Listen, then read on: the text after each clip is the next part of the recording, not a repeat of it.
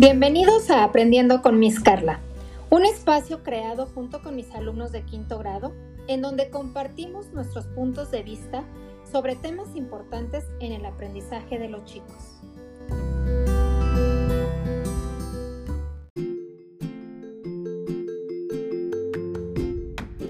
Bienvenidos una vez más a otro episodio eh, con los chicos de quinto grado de la Escuela Doctora María Montessori.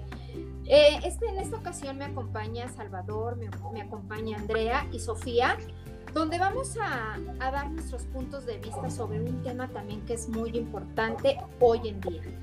Eh, vamos a escucharlos y vamos a empezar con este tema de gran importancia. Hablemos el día de hoy de la desnutrición.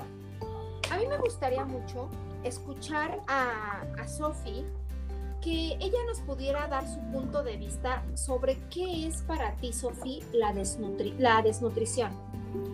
Desnutrición para mí es pérdida de recursos de un organismo o también que le falte comida. Ok, Sofía. Hablando de, de, pérdida de recursos, ¿cómo entiendes tú esa parte, Sofía? ¿Cómo entiendes la parte de la pérdida de recursos? Pérdida de recursos significa bueno, para mí significa que perdemos vitaminas, minerales. Ok, muy bien, Sofía. Eso es muy importante porque, bueno, yo siempre les pongo como ejemplo que nosotros, nuestro cuerpo es como un carro, ¿verdad? O sea, el carro, si yo no tengo gasolina, pues obviamente el carro no va a poder avanzar. Lo mismo pasa con nuestro cuerpo. Nuestro cuerpo necesita proteínas, minerales, vitaminas que son necesarias para que nuestro cuerpo esté bien nutrido y nos pueda dar la energía que nosotros necesitamos para poder realizar nuestras cosas este, en cada momento, ¿verdad? Gracias, Sofía, gracias por tu opinión. Ahora, eh, algo muy importante, también tenemos que considerar qué es lo que nos provoca esta desnutrición. ¿Cuáles creen ustedes que sean los factores que van a provocar que se pueda llegar a dar una desnutrición? Eh, Salvador, ¿qué opinas tú de eso? Pues yo creo que sería no comer lo que es necesario como frutas, carnes y así esos tipos de comidas. Exacto, lo que estábamos diciendo hace un rato, ¿verdad? Que obviamente, ¿qué es lo que va a provocar? Pues obviamente que mi organismo, mi cuerpo, no reciba todos los nutrimentos necesarios para poder estar sano, ¿verdad? Eso es lo que nos podría ocasionar. Pero fíjense que también aquí hay algo muy importante que quiero comentarles.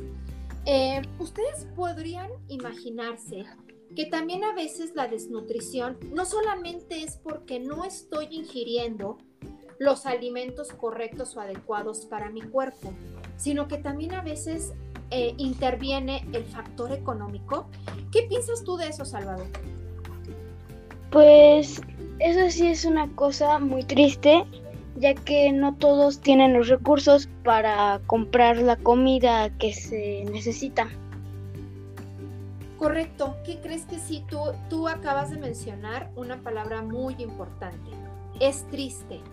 Es triste porque nosotros, eh, creo que la mayoría de nosotros, de los que estamos ahorita en esta reunión, pues creo que nunca nos falta de comer, ¿verdad? Siempre tenemos como que siempre mamá, papá o abuelitos están como muy al pendiente de que nosotros tengamos los alimentos necesarios para poder tener nuestras tres comidas.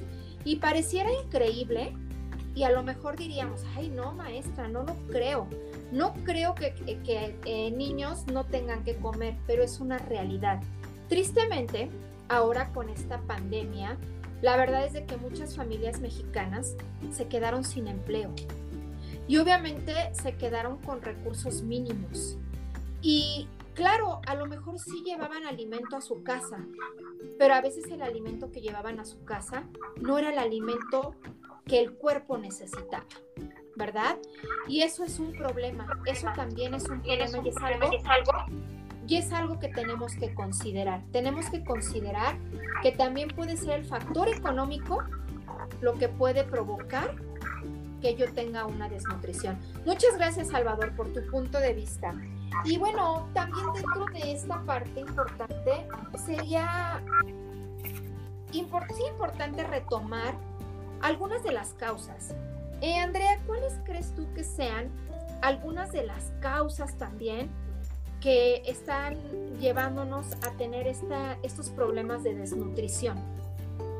Las causas podrían ser la falta de energía, que hace que tengas menos rendimiento, que estés más cansado, el bajo peso, el desorden alimenticio, el desorden de la salud, también la vanidad y la falta de recursos. Ok, bueno, aquí tú mencionaste algo que para mí más bien sería como una consecuencia, ¿no? ¿Por qué? Porque cuando yo menciono que tengo debilidad, que casi no tengo energía, pues es lo que me está provocando esa desnutrición. Pero tú también acabas de mencionar unos puntos importantes, como por ejemplo la vanidad, que ya ese sería en otro tema, no tanto en la desnutrición, sino que ya sería enfocado a otro tema, pero sí, eh, las causas que tú estás mencionando eh, sí son importantes también eh, poderlas este, tener presentes, ¿verdad? Y obviamente como, como nosotros sabemos, ¿verdad? Toda causa pues nos va a generar una consecuencia.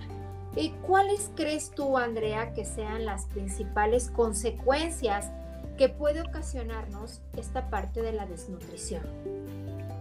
Las consecuencias pueden ser el desgaste muscular, como vimos en las causas también el bajo peso, las bajas defensas que hace que te enfermes más rápido, el mal crecimiento de huesos y musculación y el menor rendimiento. Correcto. Fíjate que, esto que acabas de mencionar, Andrea, es muy importante a todas las, bueno, a todos los que nos están escuchando, es muy importante considerarlo. Eh, no, no es necesario tener un problema de desnutrición, ¿verdad?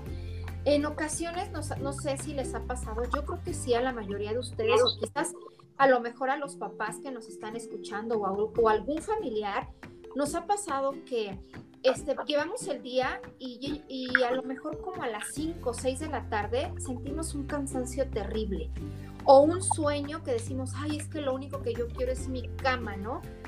Y, y a veces decimos, ay, es que es el cansancio, pero no, también puede ser que esté provocado esto por una mala alimentación. Porque como no tenemos una alimentación adecuada, nuestro cuerpo se empieza a debilitar y entonces es cuando ya empieza a sentir el cansancio, la pesadez, el sueño, porque nuestro organismo en el día a día requiere de ciertas este, proteínas, minerales que nos den esa energía que necesitamos para poder hacer todas las cosas a lo largo del día. Sus papás van a poder entender perfectamente bien esto, ¿no? ¿Cuántos de nuestros, eh, los papás tienen una jornada súper amplia de horario, ¿no? De trabajo. Salen a las 6 de la mañana de casa y regresan a las 9 de la noche, ¿no? Obviamente llevan una jornada muy pesada y para ello es muy importante que ellos estén bien alimentados. Y no solamente hablamos de los alimentos eh, sólidos, sino también hablamos de lo líquido. Es necesario también consumir líquido para que nuestro cuerpo esté hidratado y obviamente le ayude a los alimentos a poder darnos esa energía que se requiere. Y creo que otro de los puntos también muy importante que, que mencionaste tú, Andrea, eh, habla de, de las bajas defensas.